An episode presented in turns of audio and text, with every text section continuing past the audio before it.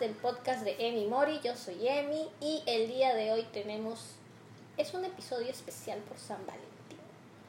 La verdad, usualmente estos episodios yo los programo con anticipación, pero me di cuenta que estamos en fechas de San Valentín y que no había pensado en lo que es hablar sobre relaciones o el amor en sí. Y también quise hablar sobre eso porque cada vez que yo posteo algo o subo una frase o qué sé yo, las respuestas que yo recibo en privado siempre las relacionan sobre el amor romántico, pues, ¿no? Cuando no necesariamente yo me estoy refiriendo a eso. Entonces siento que es algo que tengo como que pendiente de conversar más específico con ustedes, ¿no? Eh, así que el día de hoy yo vine aquí a grabar este episodio invadiendo las oficinas de WeWork. Y de pronto mi amiga se va a sumar para hacer este episodio más divertido tal vez también, para soltarnos más. Ella me conoce en otros aspectos de mi vida también, entonces vamos a aportar. Este episodio va a estar basado en experiencias personales de aquí creo que vamos a terminar quebrándonos las dos.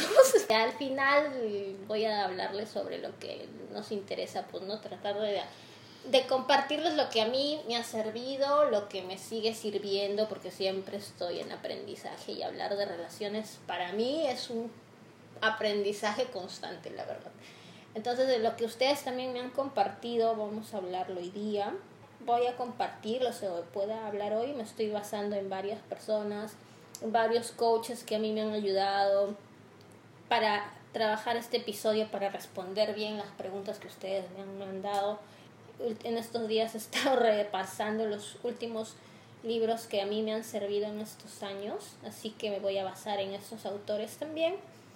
Y sin más preámbulo, voy a presentar a una de mis mejores amigas, la señorita Claudia López. Buenas, buenas.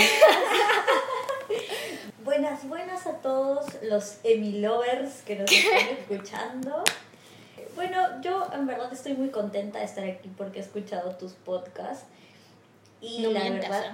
¿eh? ¿ah? No mientas. La verdad que no. No, en verdad sí.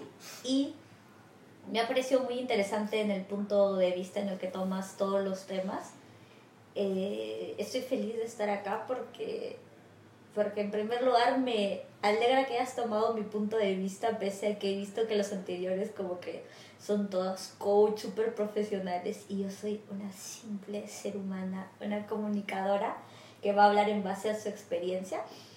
Y, y ya, encima este tema del amor me parece chévere porque yo soy de las personas así súper románticas y que cree que el amor pues va a salvar el mundo, que todo se mueve en base al amor, ¿no? Me he cometido mis cagadas como todos los seres humanos, pero es honesto también cuando lo puedes conversar y, soltarlo y quizá también te ayuda a reconocer ciertas cosas cuando lo cuentas así, ¿no? De forma tan, no sé, suelta y con la gente escuchando. Así que por favor, todo sin juzgar. No, no, sin juzgar. Al menos eso es lo que yo siempre he dicho. Creo que si no lo han escuchado, lo vuelvo a repetir. Si es esa vez la primera vez que me escuchan, este es un espacio que yo siempre he querido, lo creé pensando en que en no juzgar a nadie, porque en una, alguna vez yo misma me sentí juzgada cuando empecé o quería hablar sobre lo que me pasaba o mis problemas y que lo último en lo que yo quiero transmitir es, es eso, pues, ¿no? Entonces, para empezar... Qué emoción. Pues este va a ser un episodio sin filtros, la verdad, porque estoy con mi mejor amiga, así que cualquier cosa se me va a salir. Estamos en zona segura. Sí, sí. Y si no, los que ya me conocen y me siguen en redes saben cómo, cómo me expreso, así que no tomen todo como que muy cuadriculado. Claro.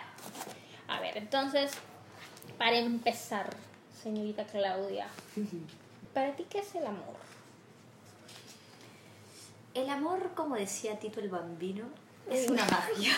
Una simple fantasía. bueno, creo que los conceptos del amor varían, ¿no? Según la edad que uno tiene. Creo que cuando yo era más chivola, pensaba que el amor era estar con tu novio todo el tiempo echado, durmiendo, abrazándose, besándose y haciendo esas cositas juntos eh, que hacían que te sientas querido, ¿no? Mimarte. Y luego te das cuenta que quizá eso es una parte del amor, ¿no? no necesariamente lo es todo, pero eh, cuando eres más grande, pues tus perspectivas se abren. Te das cuenta que el amor también es una cuestión de conexión, de ayudar al otro a que crezca, de primero quererse uno mismo para poder querer al otro, que es una frase que siempre dice RuPaul en, sus, en su reality, ¿no? en inglés. Que dice, no, si no puedes quererte a ti mismo, ¿cómo puedes querer al otro? Creo que es lo más básico y, y queriéndote a ti mismo, pues puedes ayudar, puedes querer al otro de una mejor manera y, y pueden compartir un camino, digamos así, me siento toda una poeta, un camino juntos, eh, haciéndole un bien a tu relación, pero también pues eh, pensando en uno mismo como un ser independiente. Mm, te iba a preguntar eso después, pero ya que lo toqué, el amor que para, o sea, en este, estos años, porque bueno, uno cuando es chivola piensa, por ejemplo, en mi caso, yo también tiene esta idea del amor romántico porque es lo que consumíamos, ya sea en películas o en novelas o lo que fuese, ¿no? Y uno se queda con esa idea. Entonces yo también, por ejemplo, en lo que era amor para mí antes, hace, no sé, que 10, 15 años, y lo que es amor para mí ahora.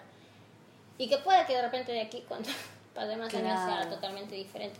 Entonces, cuando yo también era más chiquilla, también tenía esta idea de que hay algo romántico y que esa persona me tiene que, que, dar seguridad. Yo, o sea, si soy honesta, pensaba eso, me tiene que dar seguridad, me tiene que de cierta manera rescatar de algo, no sé, pues, ¿no? Pero... Yo lloraba con diario de motocicleta, no, diario de una pasión, diario de motocicleta, diario de una pasión, esa en la que sale esta chica rubia que creo que eh, al final cuando era viejita tenía Alzheimer y el otro le lee el diario. Claro, le recordaba ah, su historia de amor. Sí, yo quería ir a tirarme para perder la memoria y que me cuenten mis, mi historia de amor. Son situaciones que también uno anhela, ¿no? O sea, son como... Yo creo que venimos formados en base a los medios y a todo lo que consumimos de un amor así, ¿no? Romántico, muy pasional, pero no es no son todas las caras del amor. Ahora, ahora de lo que hablamos es pues ligándonos al amor en las relaciones, ¿no? Porque tenemos varios tipos de amor, que no sé cómo es en la psicología, porque no, no tengo mucho conocimiento de eso, pero una de las visiones que me gustó mucho fue la, la, que, la de Eric Fromm en su libro, que me gustó mucho ese libro, lo leí justamente porque porque me sentía, estaba en una época en la que me sentía un poco mal, en la que sentí que quizá eh, yo era muy dependiente de la persona con la que estaba, entonces dije, algo tengo que hacer, entonces tengo que aprender a, amar, ¿no? Y leí este libro y me gustó mucho el enfoque en el que, en el que estaba, porque incluso habla del amor a Dios, o sea, habla de, de diferentes tipos de amor. Y el enfoque que le daba a Eric, pues no era, era la forma de dar amor, pero también la forma de saber recibir amor, ¿no? Quizá eh, pues en qué momento saber que ese amor no es tan sano, este, aceptar al otro como es y en su forma de amar. También habla del amor fraternal y es uno de los pocos también que habla del amor a uno mismo, ¿no? Eso me gustó mucho. Entonces, asumo que si hablamos de amor en general, es pues parte de quererse a uno mismo, de amar a las personas que te rodean, a tus hermanos, a tus familiares, luego extender al amor de pareja y así sucesivamente. Eso me pareció chévere. Eso me recuerda que más adelante vamos a tocar esos temas. Ah, ya, lo que íbamos que estamos tratando de definir el amor. Igual el amor va a tener tantas definiciones como personas hayan, creo, en el mundo. Exacto. Y igual cada persona siente eh, de diferente manera eh, eh, y vive su amor o lo expresa de diferente manera, pues, ¿no? Entonces, creo que me toca a mí responder esa pregunta ahora, a mis 31 años, que, ¿cómo defines el amor? ¿Qué es el amor? Yo creo que el amor es mucho que me ha costado asimilar toda la información que he recopilado, porque una cosa es llenarte de información, aprender, estudiar, ir a seminarios o charlas y luego qué hacer con toda esa información y de verdad asimilarla para que tú la apliques, pues, ¿no? Entonces, eh, uno empieza con amarte a ti mismo para que luego tú puedas poder extender ese amor y en este caso expresarlo en un amor de, de pareja, pues, ¿no? Entendiendo con el amor como también dar libertad, dar libertad y querer el bienestar de esa persona y también teniendo en cuenta que puede que por más que ames a esa persona en algún momento o sea, va a querer su bienestar, quiere su bienestar y a veces no va a ser contigo también. Entonces, eso y que el amor, el amor siempre va a nutrir, el amor, eso es lo que también ha tenido que aprender a reconocer que sé que es un amor sincero, sé que es un amor verdadero cuando el, ese, ese amor que yo siento que me dan o que yo también doy, eh, motiva, impulsa, me llena de energía, eh, que suma más que restar, pues, ¿no? Entonces, Sí, siempre hay una frase que yo leo, en la verdad, la verdad de todas las coach que, que sigo, siempre veo que comentan como frases positivas del amor y de las relaciones. La verdad que yo a veces dudo, digo, de verdad es como tan bonito todo porque usualmente para aprender lo que es el amor o hasta llegar a un punto en el que uno llega a un amor sano, es un proceso creo un poco doloroso hasta entender al otro y respetar que quizá quiera su espacio, quiera su libertad y cuando eres incluso más chivolo no lo comprendes, es un proceso que duele. Entonces cuesta a veces creer que las otras personas que están en redes contándote, cuesta creer que sea así, ¿no? Porque en verdad... Es que ya pasamos... El, el proceso ese doloroso, ya, ¿no? Lo, ya lo sufrimos, ya lo lloramos, claro, ya lo y ya lo, y ya lo aprendes. Este... Vaya, me perdí con la pregunta. ¿Qué es la frase de la coach que te gusta? Ah, sí. Creo que usualmente se dice, no, si no duele, no es amor. Y esas son frases tan tóxicas. Yo no creo en eso. Eso creo que es un mito ya, más que ya. Sí, pero sí has escuchado eso que dice. Es un mito del amor romántico. Si no duele, no es amor. Y es como, al contrario, no creo que si duele, no es amor. Para empezar, ¿por qué tendría que doler? Nada que duele es, es bueno. Claro. Nada que duele o sea, nada, absolutamente nada que duele creo que sea bueno, a menos que sea una ampolla o algo así para sanarte. Pero no creo que, que algo que duela y que dure tanto tiempo, que tengas que sentir que estás aguantando algo sea bueno, ¿no? Yo creo que al contrario, que el amor impulsa, que quizás encuentres en la persona a quien amas una motivación, ya sea, en primer lugar, la motivación eres tú mismo, ¿no? O también externo a ti puede ser la motivación tu familia, tu pareja, pero no creo que el amor tenga que ser doloroso, porque imagínate andar con un dolor, no sé, en el caso del amor romántico, ¿no? Una relación de tres años. Un dolor de tres años, como tener, claro, como tener una hemorroides, de tres años una hemorroides que te anda doliendo y así. Entonces debe ser horrible, no creo que algo tenga que doler tanto y, y tener que soportarlo por el hecho de que es así, ¿no? Es, es, es un poco, es tóxico, ¿no? Sentir que algo tiene que dolerte para que esté bien. Es difícil, y aparte sobre todo también que quizá el amor romántico también está, no está tan ligado al, al empoderamiento de la mujer. A veces el amor romántico está ligado a que la mujer tiene que soportar al hombre. A que, bueno, el hombre es así, pues uno tiene que estar esperándolo y tenerlo bien atendido o incluso cuando ves frases en internet que dicen, no, pues la dejó porque ya no sabía hacer esto, la dejó porque ya no le daba lo que necesitaba. Entonces creo que eh, el hecho de tener una relación sana también viene del hecho de que la mujer tiene que manifestar lo que quiere. Y tiene que saber comunicar. Exacto, comunicarlo. Claro, porque a veces cuando uno quiere comunicar o lo llega a hacer, ya te tildan. Ahora que está de moda eres una tóxica o este, eres bien intensa o estás loca. A mí cuántas veces en una relación súper pasada, cuando yo simplemente quería expresar mi sentir y mi incomodidad, ya estás loca, eres una loca, sí, siempre. O sea, yo creo que todos en algún momento hemos sido tóxicos. Ah, claro, yo también en algún todos momento en tóxica para Tóxicos somos todos. En algún momento hemos tenido algo de tóxicos, pero creo que que el solo hecho de ser mujer a veces ha causado eh, que sea justificante de que la mujer está loca, de que la mujer ay, tenía su regla, cosas un poco ofensivas para nosotras, ¿no?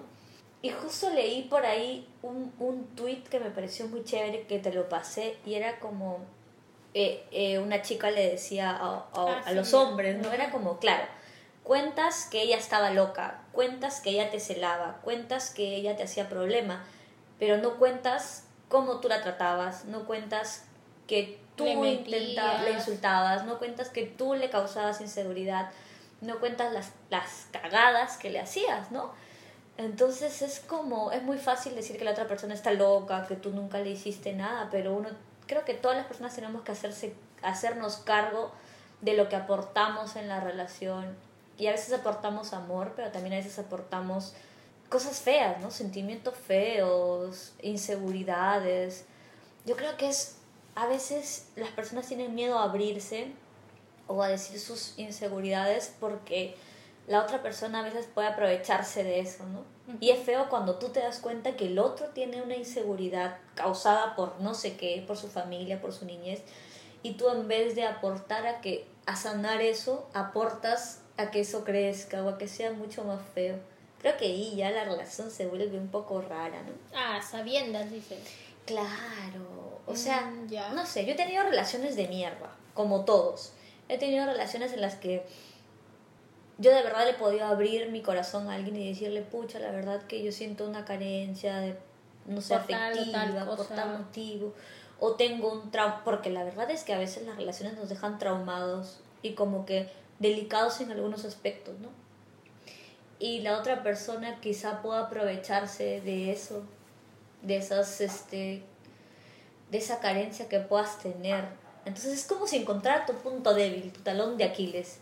O sea, tú te refieres a que te has abierto con alguien, le has dicho, porque tú ya eras consciente de esa necesidad o de ese vacío que tenías, y aún así se han aprovechado de, de eso. Claro, en vez de, de tomar un punto en el que tú puedes ayudar al otro, lo tomas como un punto de hacer sentir al otro, de hacerlo un poco más dependiente de ti, ¿no?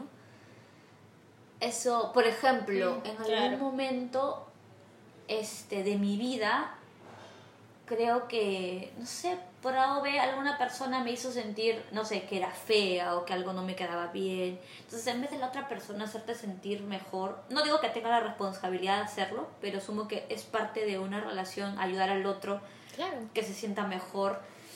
En vez de hacer eso, podría motivarlo. Me decía, por ejemplo, no, no, como que, porque yo ni siquiera tengo el, siento que en la sociedad las mujeres se preocupan por ser un poco más delgadas, ¿no? Y se afectan cuando les dicen gordas o cosas así, que a mí no me parece un insulto. Yo estaba del otro lado, yo era de la persona que era demasiado delgada y no me sentía bien con mi cuerpo porque era muy delgada. Entonces sentía que se me veían los huesos, pesaba 36 kilos.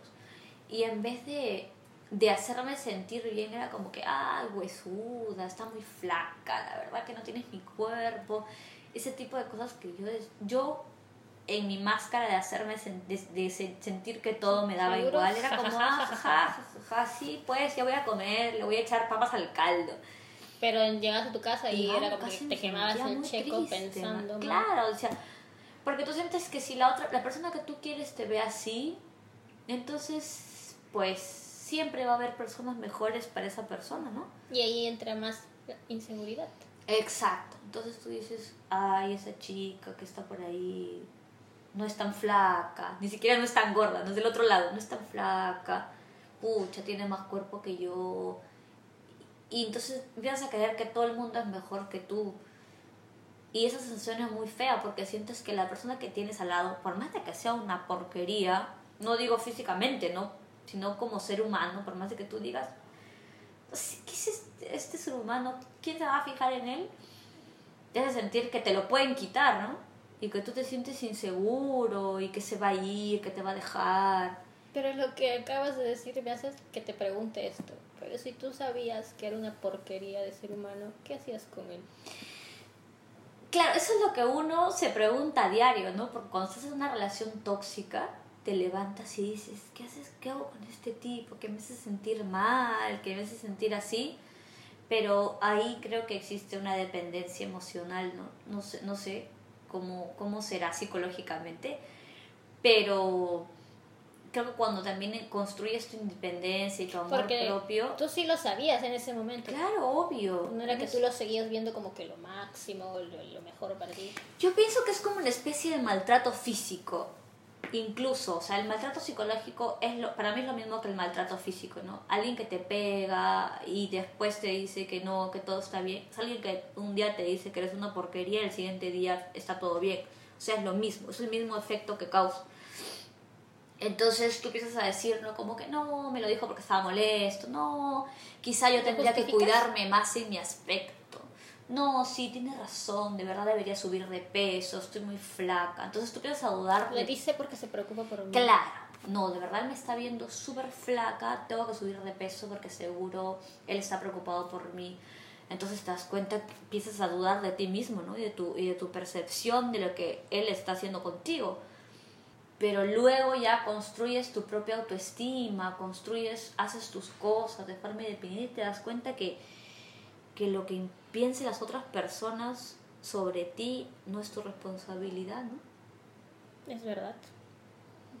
Y mientras tú, por eso todo esto siempre va, vamos a tener que al final siempre llegar al punto del amor propio, porque si tú sabes ya bien quién eres y te aceptas con el cuerpo que tengas, con la porque en este caso hacían comentarios sobre tu cuerpo, pero también pueden hacer comentarios sobre tu forma de ser. Por supuesto. Entonces, si estás bien con el, cuerpo que tienes, con la forma de ser que eres, porque te pueden decir, ay, ¿por qué hablas de tal manera? A mí me decían, ¿por qué hablas de tal manera?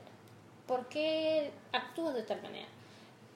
Entonces, esto me acaba de hacer acordar cuando yo decía también de que el amor es libertad, es que a veces también te hacen creer que cuando dicen, a pesar de todo te quiero, es que no tendría que haber un a pesar de todo, es con todo y eso, con, con esos pequeños, ni siquiera defectos, cosas a mejorar, no sé, este, por ejemplo, cuando yo estaba enamorada veía lo que para otras personas podrían ser defectos o manías, pero a mí me parecían, sí, no coincidía con eso, pero a mí me parecían súper dulces, súper tiernas esas cosas. Entonces, pero gente que dice es que a pesar de todo esto yo igual te amo, o sea, entonces no me aceptas como soy, porque es como que me estás haciendo un favor de quererme.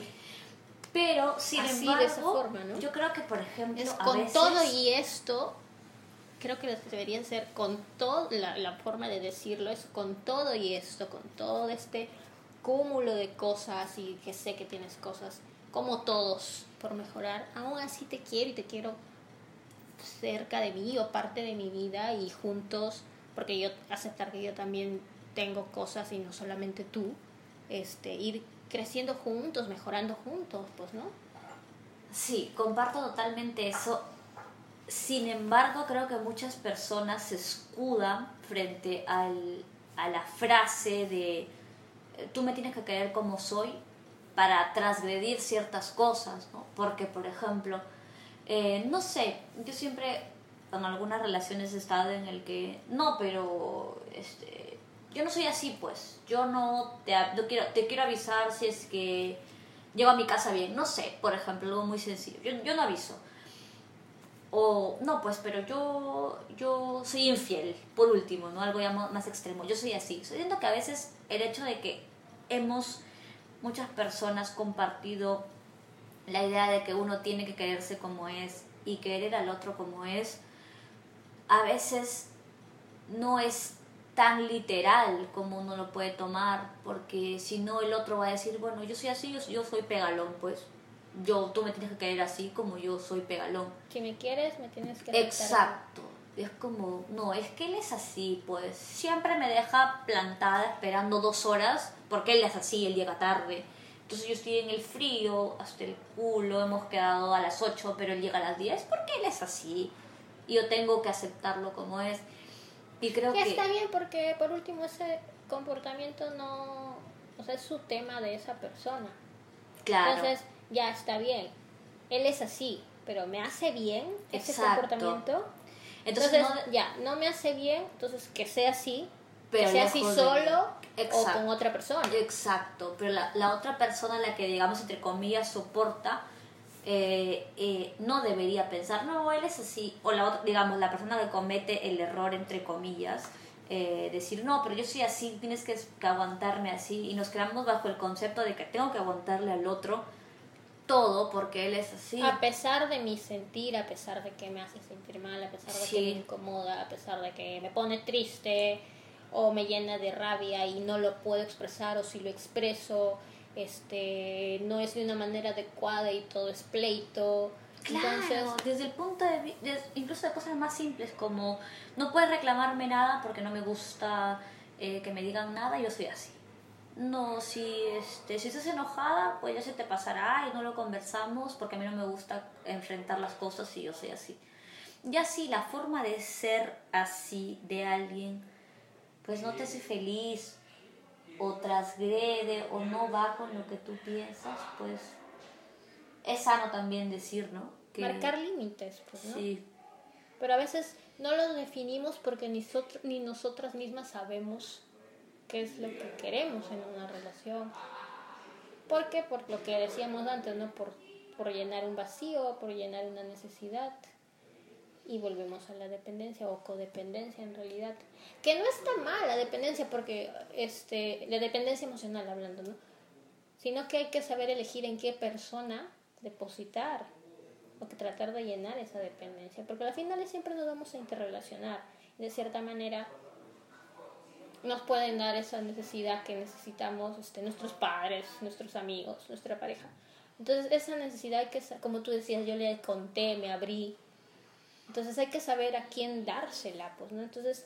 Es difícil también, ¿no? Identificar qué persona es la correcta para dársela. Al final, todos nos lanzamos a una a una piscina sin agua o una piscina que no sabemos si tiene agua porque uno se lanza a una relación, porque la verdad es que uno se enamora así como de una forma romántica y pasional los primeros meses que uno conoce a una persona, en el momento en el que tú muestras lo mejor de ti y la persona está mostrando lo mejor de sí, en el que qué lindo te acompaña, en el que tú lo respetas, en el que te cuenta sus intimidades y todo bien, ¿no?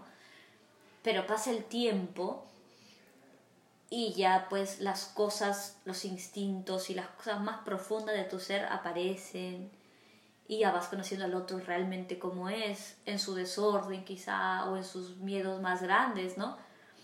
Entonces llega un punto en el que tú ya vas conociendo a la persona tal cual y tienes un tiempo en el que decidir si sí va con lo que tú piensas o no porque hay diferencias más allá del, del romanticismo que son, creo, irreconciliables, ¿no? Claro que sí, ya está muy alineado a tus creencias, a tus valores. Exacto. Yo creo eso es importante. Yo creo que, que lo más importante para mí es si la otra persona se alinea a tus valores. No sé, o sea, sí, lo demás es importante, no sus costumbres y todo, pero los valores creo que es lo más importante. Yo no podría estar con un fujimorista, ni con un machista, ni con alguien que transgrede los derechos de los seres humanos, ni con un homofóbico.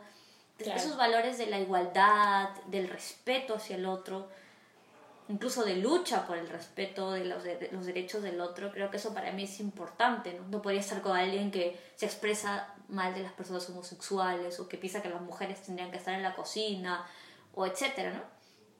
Entonces yo creo que es importante hacer un match en los valores que pueda tener la otra persona. La primera cita, bueno, ¿qué opinas sobre tal caso de feminicidio? Ahí nomás lo agarras. bueno, a ver, dime, ¿qué opinas de la inclusión del FREPA? ¿Qué opinas de Marta Chávez? Esa debe ser la pregunta. Bueno, la gente que no es peruana no debe saber ni nada de lo que estemos hablando, pero es un poco de la política que hay en nuestro país. Claro, no quiero entrar a ese tema. Claro, pero podríamos decirle qué opinas del, del matrimonio igualitario, ¿no? ¿Qué opinas de la legalización del aborto? Que ya podría ser un poco más polémico, pero al menos puedes intuir, ¿no?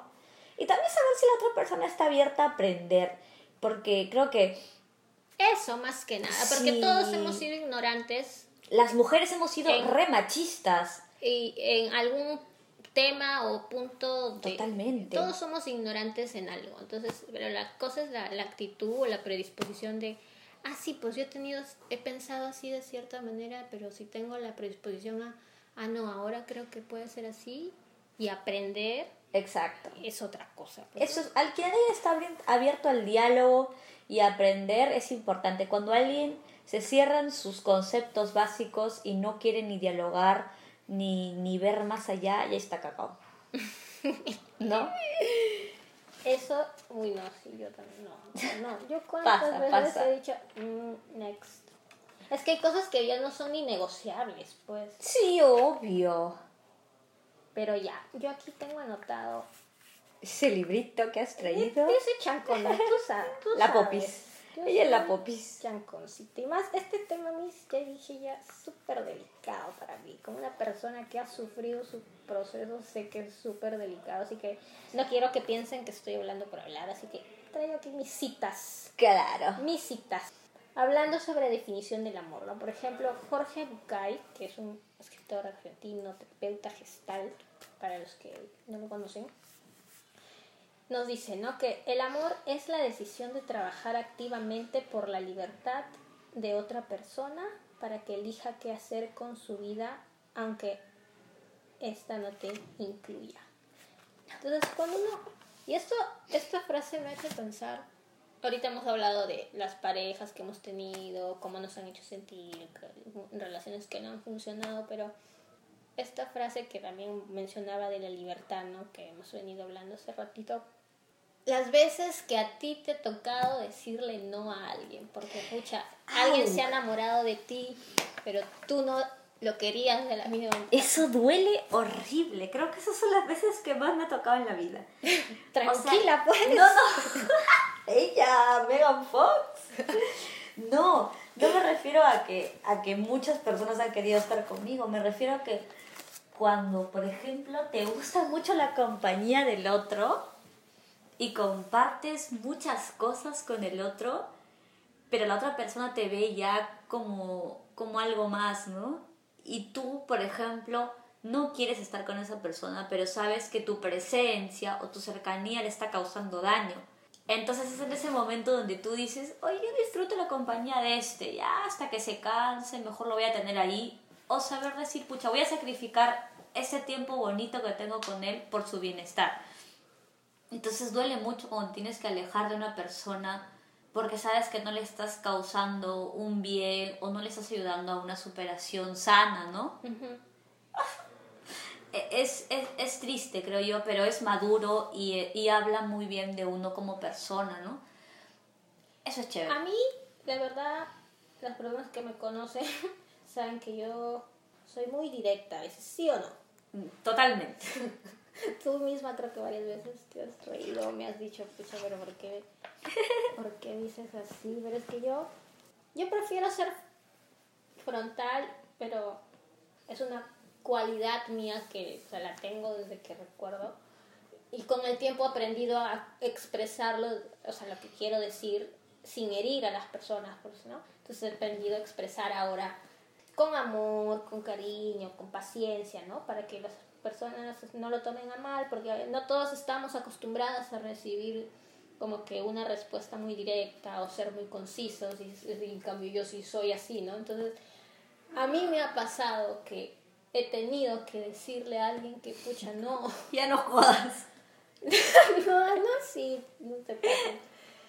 Porque a veces yo podré ser muy todo y esto, pero a veces yo nunca me doy cuenta cuando alguien, hasta que no me lo diga, yo no pienso de que, ah, esta persona, o sea, yo no soy de las personas que si un hombre en este caso, porque yo soy hetero, para poner ahí, este, para empezar, si un hombre se me acerca o me habla o me pregunta o me dice cosas o si me dice vamos a salir, en mi cabeza nunca, en lo primero que piensa es, ay, ya quiere conmigo. Claro, Mi muy ca- ego yo, también, ¿no? Yo no soy así, no, no sé si esto tiene que ver, de repente esto me jalado de los pelos, si es porque yo he crecido leyendo libros de Harry Potter y para mí la amistad entre un hombre y una mujer como posible, Hermione, Ron y Harry Claro. es totalmente viable y se da. En, claro, En cambio hay otras personas que creen que no, la amistad entre hombre y mujer nunca existe, es mentira. Ahí hay, ahí hay, siempre hay un interés sexual o qué sé yo. En cambio, por mi cabeza, o sea, nunca pasa eso. Entonces,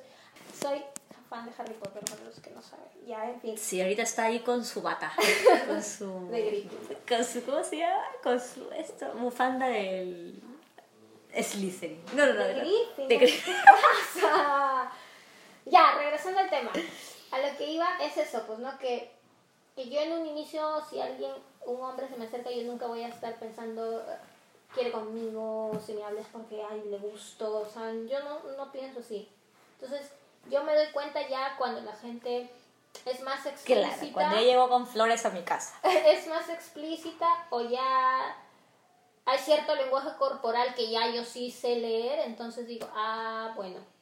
Y si con esa persona yo no siento que hay ese mismo feeling, yo sí me gusta tocarlo y decirlo en su momento, porque a mí me gusta no dar expectativa a alguien que sé que no, no hay forma de que yo los vea de otra forma más que un amigo o una amistad fraternal. En cambio me ha pasado que, que tengo em, conocidos o conocidas que dicen, ay, pero ¿por qué lo choteas de una? ¿Por qué eres así? Si, si tú le gustas, deberías salir con él o, o si te quiere invitar a, a salir, este, para que tengas ahí, como dicen, para que tengas este, tu ganado. Ajá, ahora esto de esa palabra, que tengas alternativas. Claro, tus feligreses. Pero a mí no me gusta eso. Entonces, no, es feo. Eh, hay personas que no lo han tomado bien cuando yo les he dicho de frente que mira, no te puedo, o sea, solamente eres mi amigo para mí. Y hay otras que me, sí me han dicho, pucha, ya mejor. Y tampoco, o sea, no pierdes tiempo tú y no pierdes tiempo la otra persona. Para mí eso es, es, lo más importante porque es el nivel de respeto. Entonces, si tú ya sabes que no te gusta esa persona de la misma manera sexual o este para pareja eh, informal, ¿para qué tú tenerlo ahí o darle esperanzas? No sé, eso a mí me parece totalmente, totalmente... Es insano, ¿no? Sí, es insano, injusto y no es nada empático. Es, es, es algo que no, las personas no deberíamos hacer por eso lo hecho de llenarnos de ego, ¿no? Deberíamos respetar al otro con la verdad. Yo creo que la verdad es lo que hace que tú... La verdad te hará libre, dice la Biblia religiosa. The truth will set you free, but first will piss you off. O ya, de Oxford. ya, es una, eh, es una frase, pero es una canción de Pharrell Williams. Pero es como que la verdad te hará libre, pero primero te enfadará o te hará sufrir, pues, ¿no? O sea, siempre va a doler algo que no quieras enterarte, no quieras que... Pues por más que de repente lo sabes, pero no quieres asimilarlo, pero al final eso es lo que es, pues. Sí, no hay nada más. Yo creo que no hay nada que te haga sentir que el otro te considere más que el hecho que te diga la verdad. Tu amigo, tu pareja, tu familia, ¿no? Si el otro te dice la verdad, creo que debes valorar mucho que sea sincero contigo, porque muy pocas personas te van a decir la verdad eh, por el hecho de caerte bien o de no hacerte sentir mal. Y a las finales es lo que más te va a hacer nutrirte y crecer, ¿no?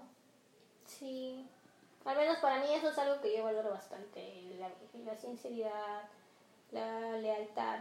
Es algo que valoro y que yo trato de ser con mis amigos o con la gente que conozco, la gente que tengo a mi alrededor. Entonces, porque si yo no lo soy, ¿cómo lo puedo exigir en otras personas? ¿no? Exacto.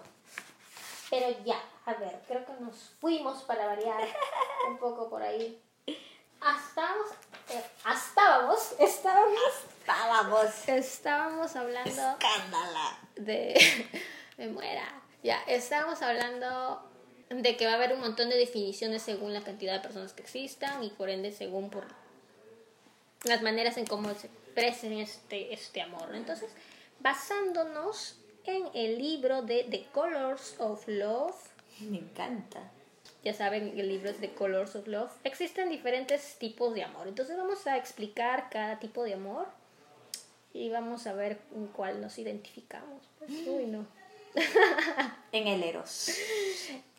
Sí, para empezar tenemos el Eros o el amor pasional, que básicamente es el más conocido como el, entre comillas, voy a usar amor a primera vista. Pues es ese amor de, amor de pasión, de contacto físico, todo lo que tiene que ver con... De atracción. Claro, de, relaciones sexuales, relaciones físicas, netamente, pues, ¿no? Es verdad. El es una relación, Es una relación que yo tengo con Brad Pitt. ¿Quién no ha pasado por ese tipo de amor en algún momento de su vida, al menos? Todos. Todos, creo yo. Entonces, eso creo que pasa, de que tú ves a alguien, te atrae, te gusta, y de si hay química, pues, uff, ya. Sí, la química es algo tan misterioso, pero algo, o sea, que no sé si puedes explicarlo en palabras, pero es cuando sientes, es muy chévere, ¿no? Sientes por algo, no sé, no sé la explicación, pero por algo, no sé si hormonal o mental, sientes que el otro va contigo en el mismo ritmo. Es como si se fueran en una bicicleta de dos y los dos andan pedaleando al mismo ritmo. ¿Qué? Shakira y Carlos ¿Qué Vives. Llévame en tu bicicleta. Porque para el carro no alcanza. ya, ese es uno. Luego tenemos el amor lúdico. ¿Qué viene a ser el amor lúdico? Es ese que es esa relación sin compromisos, sin ataduras. También es bonito. El que solo quiere vivir el momento, la, si es claro, la diversión. Si pues, es claro y si la otra persona sabe que estás en esa sintonía, ese amor es chévere y lo puedes disfrutar bien cuando los dos están en el mismo mood, ¿no? Cuando tú sabes que no hay nada romántico, que simplemente lo tuyo con él es algo de un juego, de algo de un momento, creo que se puede disfrutar bonito. Claro, si la comunicación está clara, pues no hay ningún problema. Exactamente. Y si no te mientes también, pues no, porque a veces tú no entra con una, como diciendo, sí, sí, chévere, chévere, pero como en algún momento a mí me ha pasado diciendo, ah, sí, fresh, todo fresh, no pasa nada. Cuando se da cuenta... Y en el fondo estás, no, mentira, yo voy a hacer que se enamore de mí. No, Uy, no. ya perdiste, ya. Ahí No, ya. no. Ni que fueras Hitchcock. No, no, Hitchcock ¿Qué? no es. ¿Cómo se llama el de Will Smith? Hitch, ¿no? Hitch. Creo que es el director. Buena Pero ya. película, buena película. Bueno. ¿Qué nos enseña esa película? ¿Cuál? ¿Qué? La de Hitch. ¿Qué tiene? ¿Crees que es, es cierto que uno si se le pone atención a la otra persona y se interesa por sus intereses y empieza a, a moldearse como crees que la otra persona podría querer a alguien, se logra una relación? Si yo mal no recuerdo esa película, él era un como un coach este que les ayudaba a sacar lo mejor de las otras personas para conquistar a la persona a la que les gustaba. Pero ese era el punto de vista del, del personaje de Will Smith, o sea, sacar algo que tú ya tenías. Una confianza. Por eso no sé si recuerdas una escena de que le golpea a uno en un restaurante porque él quería utilizarlo a él para manipular a la persona que le gustaba y él le dijo yo no, hago, eso. Claro, creo que también la, la perspectiva de él sobre la conquista va, va cambiando, ¿no? Porque al inicio es como les aconseja cosas tan puntuales a sus clientes de haz esto, haz esto, haz esto. Asumo que de una forma también más primitiva entre hembra y macho, creo, en ese que a las momento. finales así funcionamos Exacto, todavía pero en la última, en la que este gordito se enamora de la, pero se enamora siendo él mismo Exacto, eso es lo que me pareció chévere, porque ella le dice a, a Hitch, ¿no? Tú le dijiste que baile de esa forma, tú le dijiste que bote este medicamento del asma y le dice no. Entonces al fin y al cabo, ella se enamora del gordito como la persona que él realmente era, solamente que él tenía más confianza en sí mismo, ¿no? Esa, esa parte me gustó mucho. Sí, es una película Sí, sí. aquí en recomendaciones cineastas Claro. Fue una pequeña sección. Pero ya, nos quedamos en el amor lúdico, ¿no? Pues este, también hay cierta atracción física, pero netamente aquí todo es full diversión, es una aventura.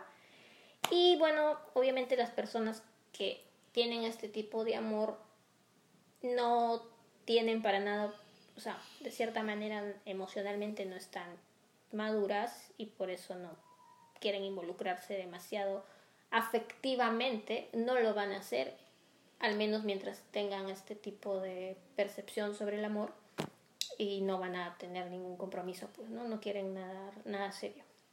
Luego tenemos ese amor amistoso y leal, eso es el que me encanta. A mí también.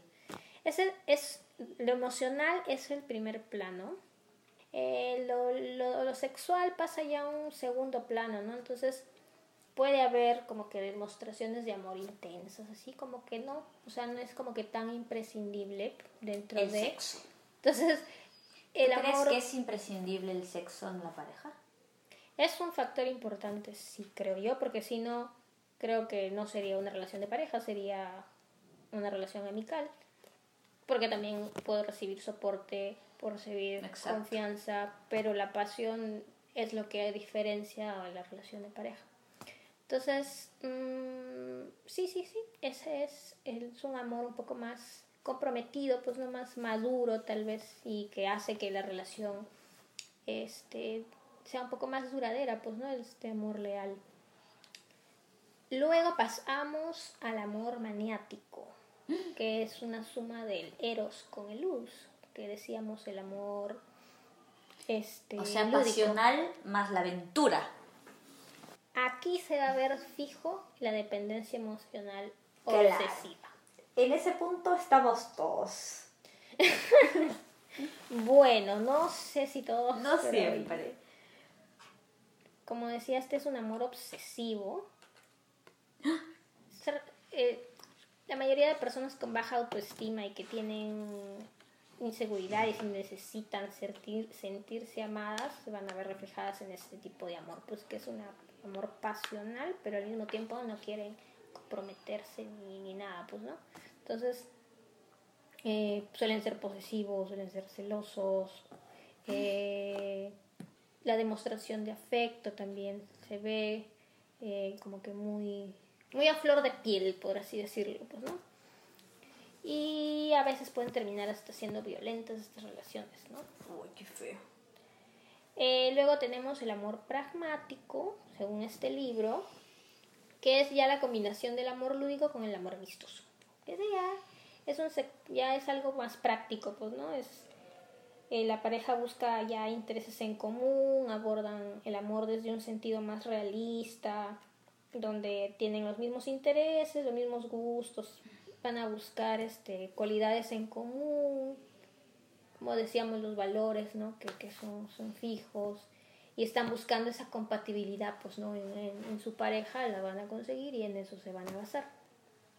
Luego tenemos el amor desinteresado, que es la combinación del amor romántico con el amor amistoso. Este tipo de amor es desinteresado, la otra persona va a dar cualquier cosa por su pareja y se va a basar en un compromiso inquebrantable, pues, ¿no? Entonces, este, hay compromiso, como ya decíamos, en este tipo de amor, en este tipo de relación, no hay celos, no se busca, más bien este, lo que se busca es la reciprocidad, ¿no? Como te decía, es desinteresado, pero No es el incondicional, No. es el que el, es el- el recíproco. sí, de yo para ti y tú para mí. Qué bonito, eso es bonito. Claro, se basa en querer el bienestar, pues, ¿no? De, de la otra persona. Siempre. Que debería ser. Bueno, aunque siempre es una palabra muy fuerte, ¿no? Pero la gran mayoría de veces Es verdad, lo que dure. lo que dure. Y eso eran los tipos de amor. Les recapitulo. Tenemos el amor pasional, o más conocido como el eros. Luego tenemos el amor lúdico, el amor amistoso, el leal, el amor maniático, que creo que estamos de acuerdo que sería el, el menos sano posible. El amor pragmático y el amor desinteresado, que es el que me ha gustado más. Puede ser que quitando el amor maniático, las parejas puedan pasar por diversos tipos de amor, ¿no? Iniciando desde el pasional y quizá con el tiempo llegando a este que es un poco recíproco y desinteresado. Es verdad. Sería chévere, ¿no? Que sea así, pero todos sabemos que a veces no pasa así. De repente hay personas, hay parejas que han empezado así como tú dices, no lo sabemos, con este amor pasional y han terminado en el desinteresado. Pero creo que es que si ambos han querido trabajar en sus propios temas, pues, ¿no?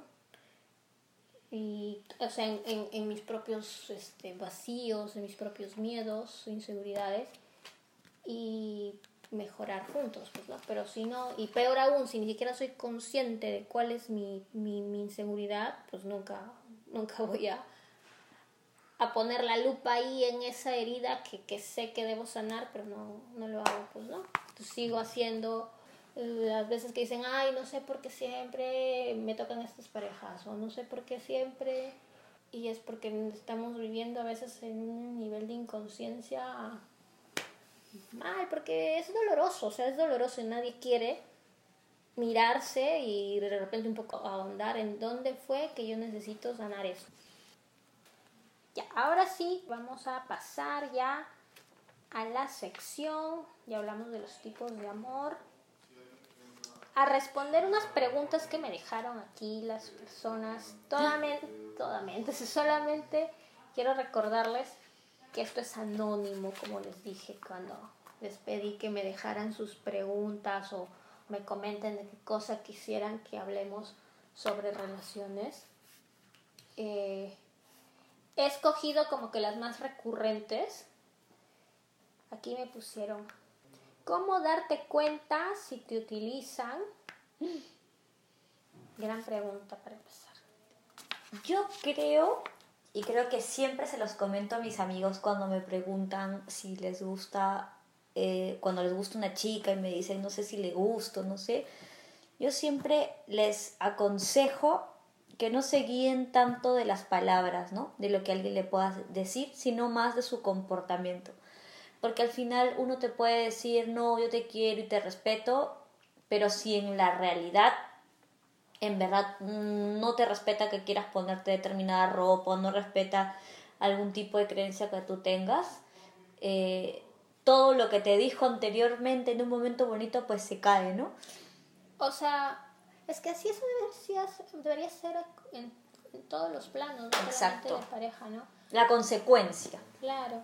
Entonces, como tú dices, este es un punto importante, no más que nada, y no solamente cuando te gusta, aunque bueno, para empezar tendrías que fijarte de eso cuando te está gustando o estás empezando a salir con esa persona, ¿no? que si te dicen, no, pero es que, mm, por ejemplo, si, si, si eres importante para mí, si te quiero, no sé si me gustas, pero no sé, llega el fin de semana y quedaron en salir y de pronto, ah, no, pues es que tengo X cosa o prefiero salir con mis patas. Entonces, ¿dónde está la consecuencia de que te diga que si eres, por ejemplo, ¿no? Si eres prioridad o que si eres importante, o cuando tú le comentas que te pasa algo importante para ti y no está ahí para ni siquiera felicitarte o darte algún consejo, entonces ahí muere toda la ahí hay, es la mayor incoherencia posible entre lo que te diga y sus acciones, pues, ¿no? Exacto. No sirve de nada que alguien le diga a otra persona te quiero, me gustas, quiero estar todo el tiempo contigo, me agrada pasar tiempo contigo y todas esas cosas que a uno lo hace sentir que le gustas a la otra persona, si cuando tiene que plasmarlo en, acciones, pues no pasa, ¿no? No, no te respeta, como ya lo dije, o quizá realmente te dice me gusta verte y al fin y al cabo nunca te ve, o te, no sé, me gusta hablar contigo y al final nunca te habla. Me, me, interesa... me gusta verte, pero te veo una vez al mes. Claro. Me gusta hablar contigo, pero, no te, respondo con monosílabos Exacto. cuando me chateas. Me interesan tus cosas, pero si te digo que estoy, no sé, mal o que me pasó algo feo con mi familia, sí, sí, no me interesa. O sea, a la larga... Sí, sí, después hablamos. Ahorita claro, ahorita no puedo, ahorita estoy en unas chelas. Entonces es como... Claro, o sea, no, no tampoco es como decirle o, o queremos entender de que uno tiene que ser la prioridad del otro para que para corroborar que le gustas, ¿no? sino el hecho de, de ser consecuente, ¿no? En base a lo que la persona te transmite y a cómo se comporta. Yo creo que cuando uno se empieza a sentir raro con eso y a decir, pero si esta persona me dijo que le gusta compartir el tiempo conmigo y en verdad nunca lo comparte conmigo, o si le dice que le gusta verme y en verdad nunca, nunca me quiere ver o nunca siento que me quiere ver, fuera de que no pueda, ¿no? Porque hay casos en los que realmente no puedes, pero siento que de verdad no me quiere ver, o no se da un pequeño tiempo para compartir algo conmigo, pues es, es claro, ¿no? Es un poco claro también. Hay que también saber uno darse cuenta. Y esta pregunta lo relacioné bueno, con, con el tema de que también me, me, mencionaban, me decían, habla sobre apego, habla, perdón, sobre apego y dependencia emocional. Y creo que es lo que hablábamos hace rato, pues, ¿no? Todos tenemos necesidades, todos tenemos carencias. Todos. Pero hay que saber prestar mucha atención, porque es algo que yo aprendí y que cuando puedo lo, lo, comparto, es que todos de alguna u otra manera nos vamos a mostrar tal y cual somos. Solo hay que prestar muy, muy, muy bien, o sea, mucha, tener mucha atención a lo que dice, a sus actitudes, a lo que hacen, para poder encontrar eso que decíamos, la, la coherencia entre lo que dice y lo que hace. Entonces, todos tenemos estas carencias y si sabemos darnos cuenta y reconocer a tal persona por cómo es, sea buena o mala, eso va a depender de la percepción de cada uno, pero tal como es y no como tú estás esperanzada en que sea esa persona. Entonces, si tú aprendes a verla tal y como es, con, con las cosas que sí te gustan, con las cosas que no te gusten de repente de esa persona, entonces, eh, va, me perdí un poquito. ¿Qué la que estaba diciendo? Ah, ya que todos tenemos estas carencias y que si uno aprende a ver a la persona tal y como es, eso te va a dar la seguridad de poder confiar en esa persona y depositar tal vez una inseguridad tuya, este, un temor, un trauma, de repente, porque sabes que no te va a juzgar, porque sabes que no te va a manipular, porque sabes que al contrario te va, te va a apoyar, va a ser comprensible y, y, y, y vas a ver cómo de alguna manera tal vez no, no resolverte el problema, pero sí estar contigo para superarlo. Entonces, este, no está mal tener una dependencia, yo creo que está mal no saber reconocer en quién depositar esas carencias y mientras mm, no seamos conscientes de qué es lo que nos falta, siempre vamos a estar buscando o iniciando o manteniendo relaciones para que la otra persona nos complete. Y, y al final, esa inseguridad o esa carencia termina, por ejemplo, si yo entré con una inseguridad en esa relación, voy a salir de esa relación con mi inseguridad más grande aún. Sí, una metal inseguridad, una evolucionada. Yo creo que mm, muchas cosas que hacen que uno sea dependiente del otro, porque al fin y al cabo depender del otro es creer que en ciertos puntos yo no puedo sola, ¿no? Que necesito de la otra persona. Creo que cuando uno trabaja en sí mismo, como tú lo dices, en sus inseguridades, en su independencia, en su empoderamiento, sea masculino o femenino, porque la dependencia no creo que tenga género. Cuando uno trabaja en que uno realmente puede hacer sus cosas sola eh, o puede sobrevivir a ciertas cosas solo, ya va a poder ir poco a poco generando menos dependencia o saber que si la otra persona no está contigo, igual lo vas a poder hacer. Es bonito sentir el apoyo de una persona, ¿no? Es bonito sentir que estás con alguien y las cosas con esta persona son más fáciles o son más llevaderas o son más divertidas. Pero eso no significa que si esa persona no está a tu lado, no puedas hacerlo. Quizá pueda dolerte un poco más, quizá pueda ser más difícil, quizá no sea tan divertido como con esa persona, pero eso no significa que tú no puedas hacerlo solo. Entonces, cuando entiendes que tú eres capaz de hacer las cosas y puedes sobrevivir a ciertas cosas solo, empiezas a generar menos dependencia del otro porque sabes que si el otro no está, igual vas a estar bien, ¿no? Eso es verdad. Por ejemplo, aún tocando este tema ¿no? de, del apego, la dependencia o codependencia, porque puede ser que tú y tu pareja son dependientes y ahí están en un ciclo de codependencia infinito hasta que uno, al menos uno de ellos se dé cuenta, pues, ¿no? Entonces, aquí voy a volver a citar. Christopher Clulow, no sé cómo se produce Clulow, este, nos decía lo que mientras más insegura o inseguro es una persona, más ganas de controlar va a querer en su pareja. De todas maneras. Entonces, esa necesidad, ¿no? De, de llenar o de esa inseguridad o esa baja autoestima o esos celos, ¿no? Como les decía, si uno ni siquiera es consciente de que eso es mi tema a resolver, por, es mi responsabilidad también resolverlo, y uno ni siquiera se da cuenta de Claro, eso. no se hace cargo. Si no te haces cargo de lo que te pasa a ti, estamos o sea, mal. para empezar, ni siquiera sabes que eso es lo que tienes que mejorar. Otro, que lo sabes, pero estás esperando que otra persona Claro. este, se responsabilice y te haga feliz o te solucione este problema, entonces vas a querer controlarlo más es tu pareja, pues no, entonces es donde, o es lo que dicen, ahí empiezan esto de que ay, está de moda, yo sé decir, no estoy en una relación tóxica o mi relación se ha vuelto tóxica, entonces mm, hay que mirar, no, yo sé, y yo voy a seguir repitiendo esto como teléfono, como, ¿cómo se dice? Como, Un loop.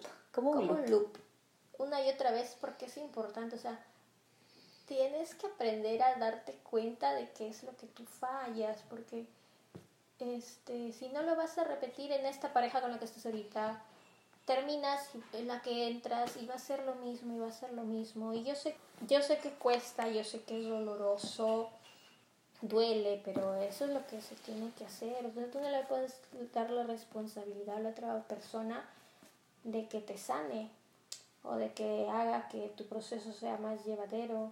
Porque si tú no, no, no estás consciente o si tú no tienes las ganas de querer sanar, ni ninguna otra persona lo- te va a ayudar o lo va a hacer por ti.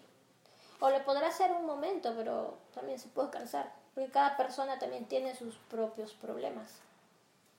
¿No? Entonces, eso es lo que podríamos decirte más o menos acerca de la codependencia o del apego emocional que, que aquí me mencionaban, pues, ¿no? Los, las chicas Los Emi Lovers. las chicas, los chicos de, de Instagram, básicamente, pues, ¿no?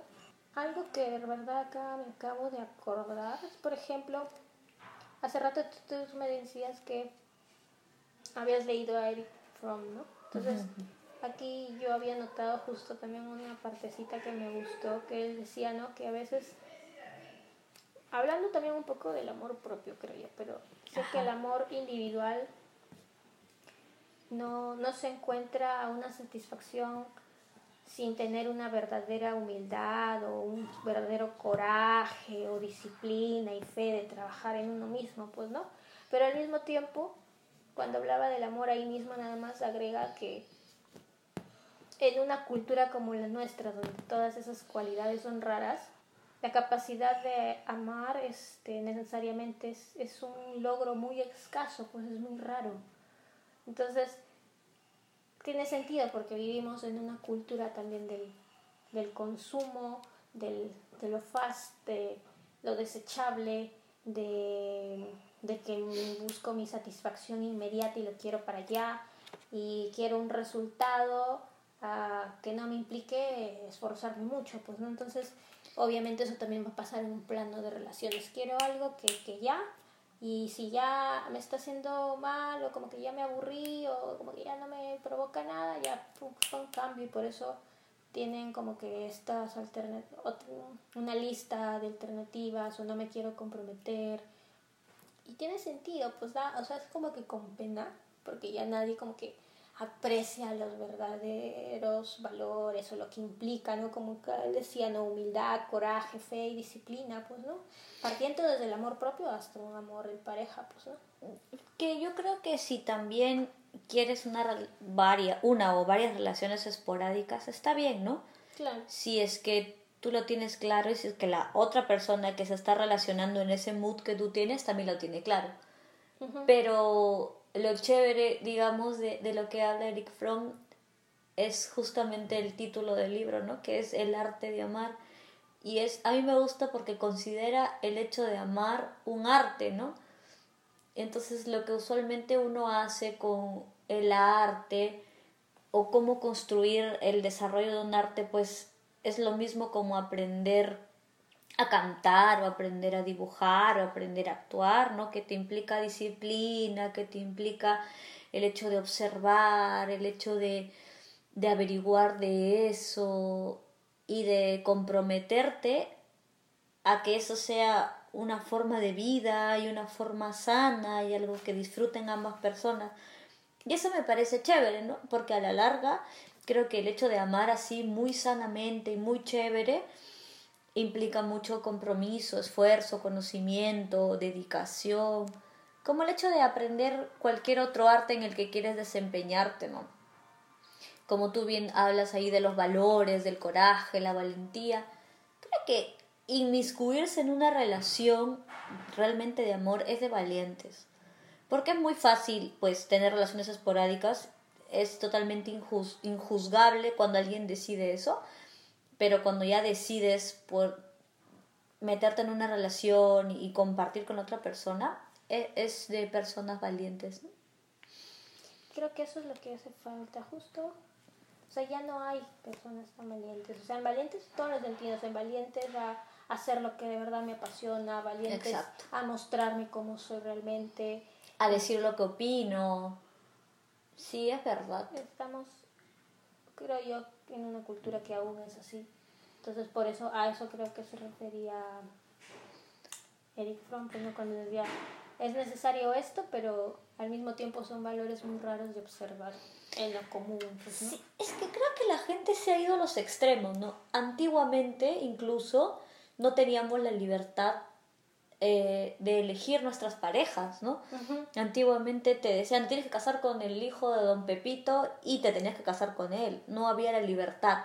O si tenías la libertad, pues vivías en un amor romántico, muy Romeo y Julieta, de que no nos dejan y todo eso, ¿no?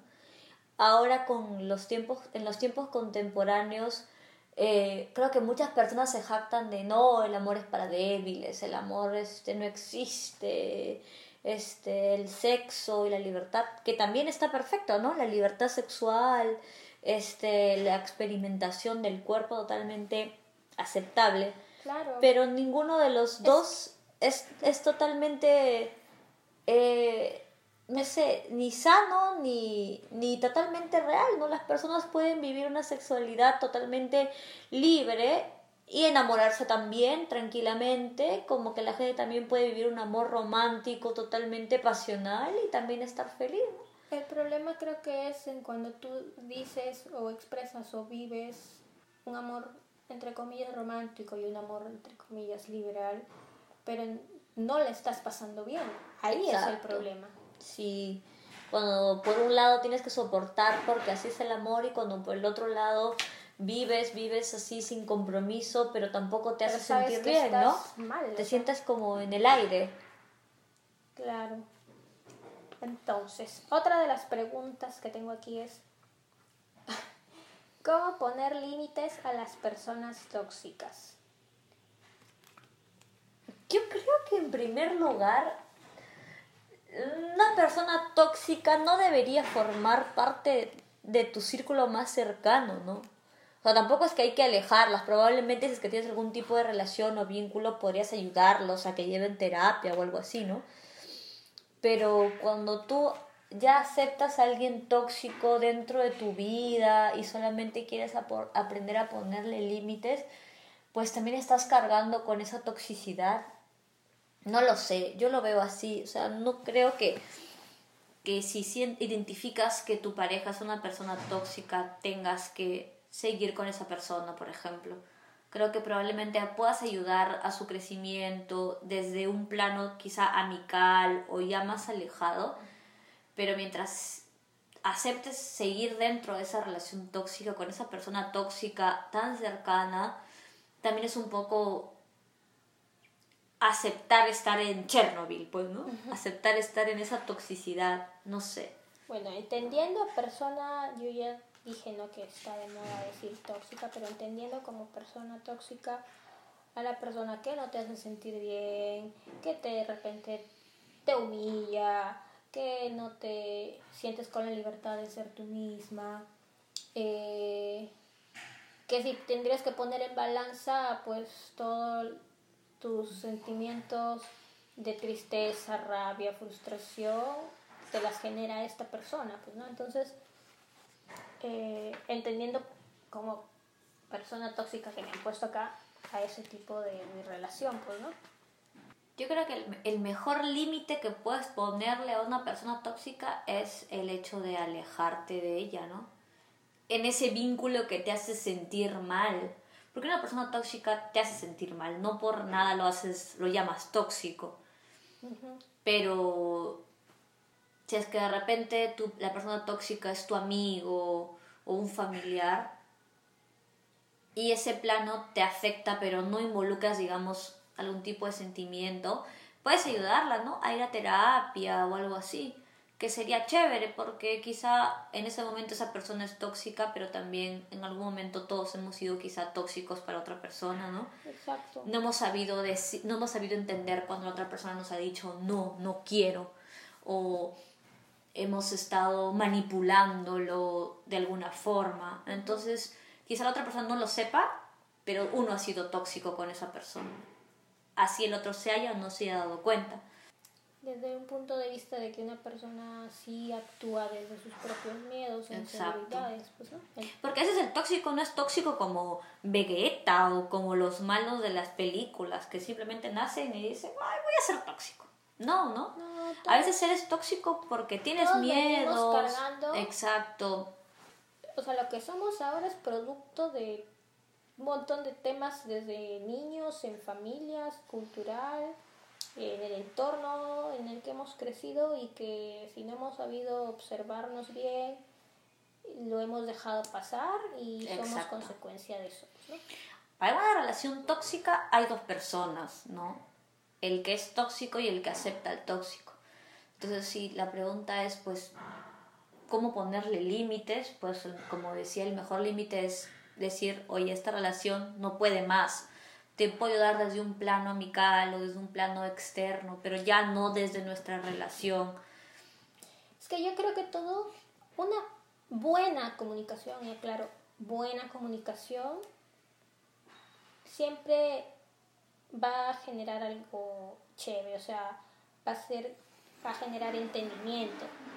Entonces, si tú tienes que comunicar, es decir, mira, creo que esto no está llevando nada bien porque yo me siento, y siempre es bueno hablar en sentimiento, este, yo me siento así, así, así con, con esta situación, quiero un espacio, creo que de repente se me ocurre no, no quiero verte o por un tiempo dejar de vernos, eh, es mejor solamente ser amigos o es mejor que de repente no nos hablemos por un buen tiempo, no sé lo que necesites, este, comunicarlo bien, o sea, comunicarlo bien, con, con respeto, con empatía, con...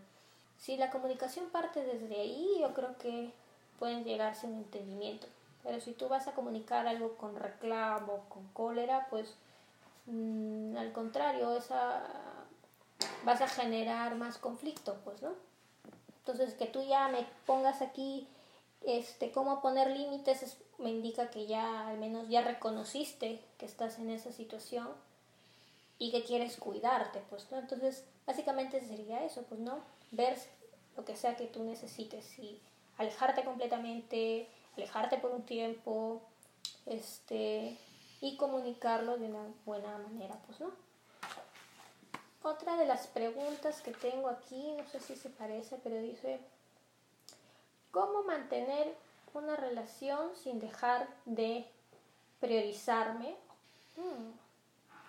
Es un trabajo, la verdad que es un trabajo diario, creo yo.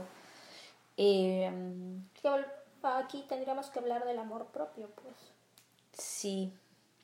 Sí, es difícil porque también crecemos bajo el concepto de que, de que el amor a veces es dar sin esperar nada a cambio, ¿no? Y, es, y hacer... Pero es reciprocidad.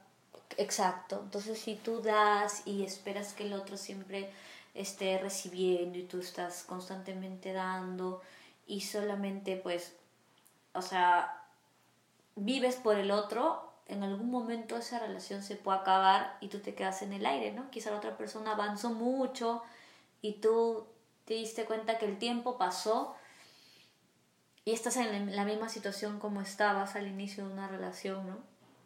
probablemente perdiste tiempo, perdiste energía.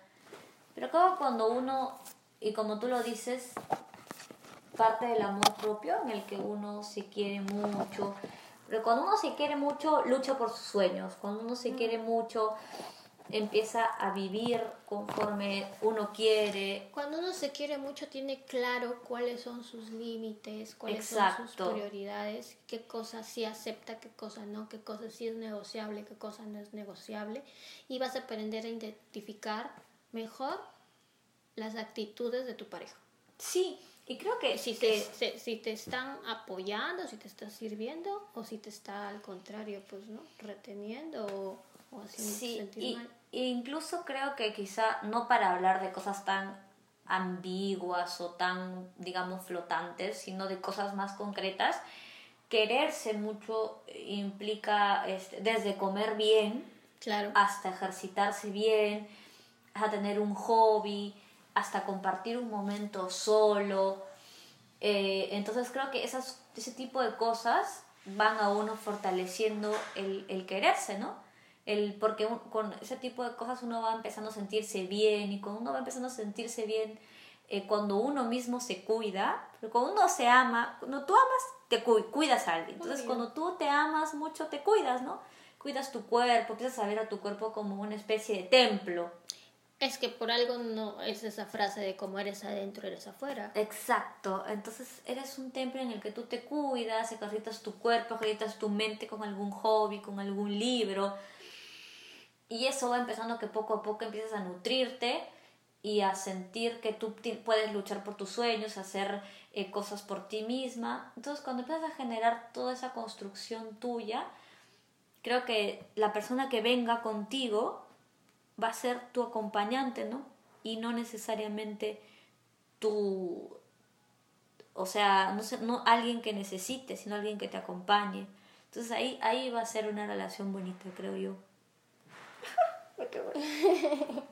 eh, pero eh, algo que, bueno, acá decía cómo mantener la relación, este, para empezar, tú siempre vas a ser tu prioridad deberías ser tu prioridad. tú siempre vas a ser tu prioridad. Y si tu pareja, volvemos al tema de la comunicación, lo comunicas, lo entiende, también sabe respetar tus espacios, tus tiempos y está motivándote con tus metas o qué sé yo, lo que para ti sea tu prioridad en este momento. Eh, en, tu crecimiento también personal y el, lo, de repente hasta no lo puede entender, pero lo acepta y lo respeta y te apoya. Entonces vamos bien esa relación, obviamente que, que, que va a continuar si es factible de que se mantenga, pero si de por sí tú explicándole, tú comunicándole, no entiende o al contrario te restringe, te condiciona, entonces no creo que sea desde mi punto de vista, eh, una relación que, que puedes continuar si quieres, pero no creo que, que, termine bien si es que no hay un cambio, pues no hay en esa, esa creencia de que tienes que darme todo, tienes que tú estar para mí y no dejar a la otra persona también este, cumplir sus sueños, cumplir sus metas o simplemente darse un espacio por hacer lo que ella quiera, pues, ¿no? Eh, entonces, para mí todo siempre va a ser lo central, el saber comunicar las cosas. Sí, pueden haber muchas situaciones, pero como tú dices, a veces, bueno, siempre conversarlo y comunicarlo, si es que realmente estás con el compromiso de estar con la otra persona, podría hacerlos crecer, ¿no? Como pareja y llegar a otro nivel. Claro, ahorita estamos partiendo de una pareja que tiene un compromiso y una relación este monógama, pues, ¿no? Exacto, exacto. Entonces, pero a lo... Esto me ha hecho recordar que, por ejemplo, eh, hablando ahorita de compromiso, ¿no? Que hay un libro, que es en el que yo también me he estado basando, que es un libro que al final les voy a decir, este, se los voy a recomendar, que es de Sigmund Bauman, este, que hay una parte en la que dice ¿no? que las promesas de compromiso en una relación ya establecida no significan nada a largo plazo. Entonces, hay que, él nos dice que hay que aprender a estar en una relación sabiendo que es una incertidumbre constante. Entonces, eh, suena de repente un poco como que este, te, eh, desesperanzador o medio trágico, pero, o sea, como yo lo veo es que regresando al, y quiero también ya con esto finalizar básicamente este especial de San Valentín eh, al amor propio, de que es verdad, pues porque así te cases, eh, esto del amor para siempre, en sí, nadie te va a asegurar de que va a durar 20, 30, 50 años. Entonces el amor, esa relación, por más compromiso que tengas o que tengas el anillo y todo esto, es, es vivir en incertidumbre, pero no tiene por qué ser como que, ay, tragedia, me va a ir siempre mal, o vivir pensando en qué momento se va a acabar mi relación, sino que esa incertidumbre va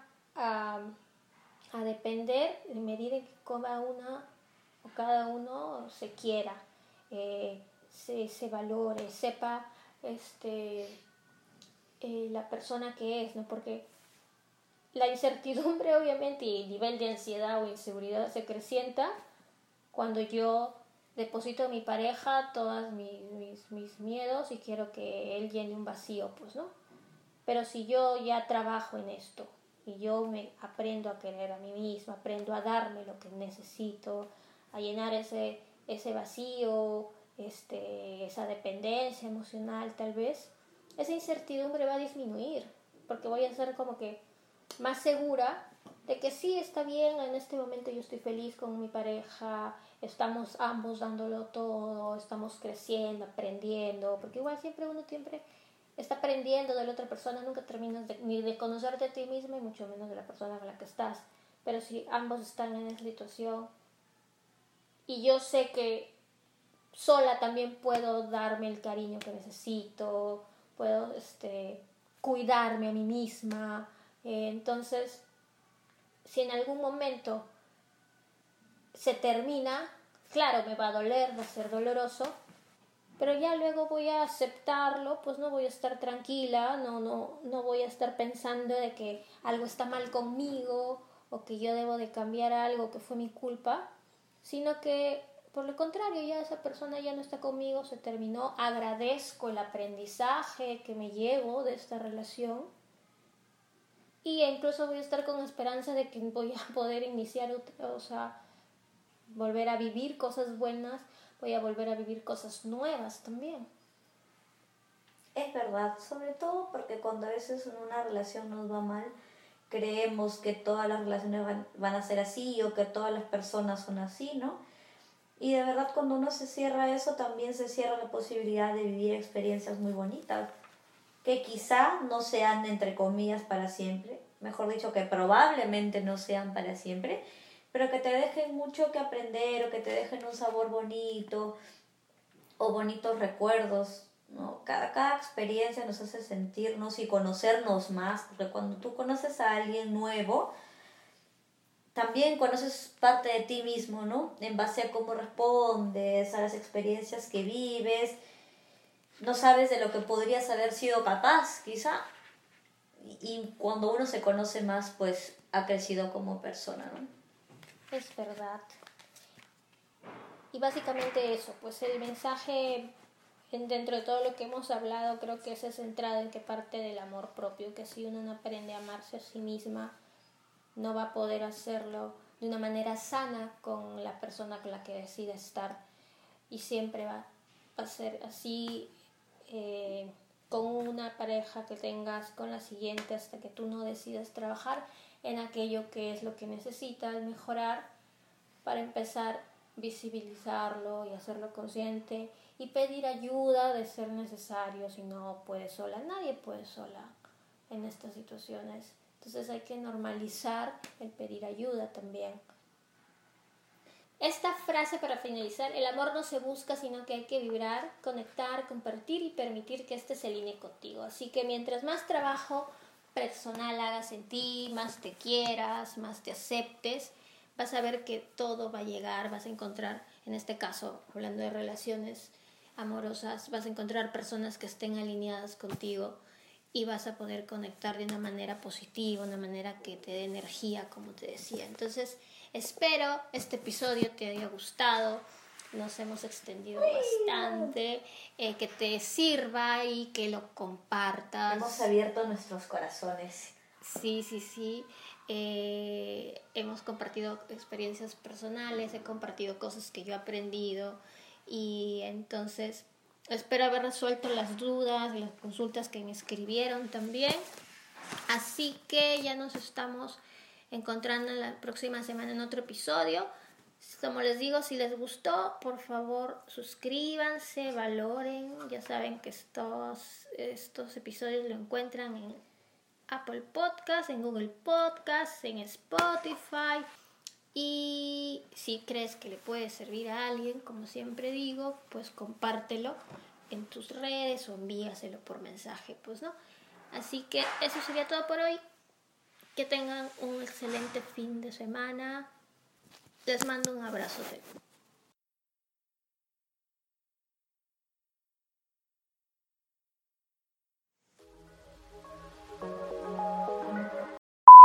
Pasen un lindo día de San Valentín. Este corazón partido. No, una canción alegre. Ay, es que me recordé a Alejandro Sanz. Este, una canción de amor, de la pelo, ¿no? Ah, es que no se me vienen más Laura Pausini. Otra. No, ya, la cagaste. Una para un fondo musical, pues.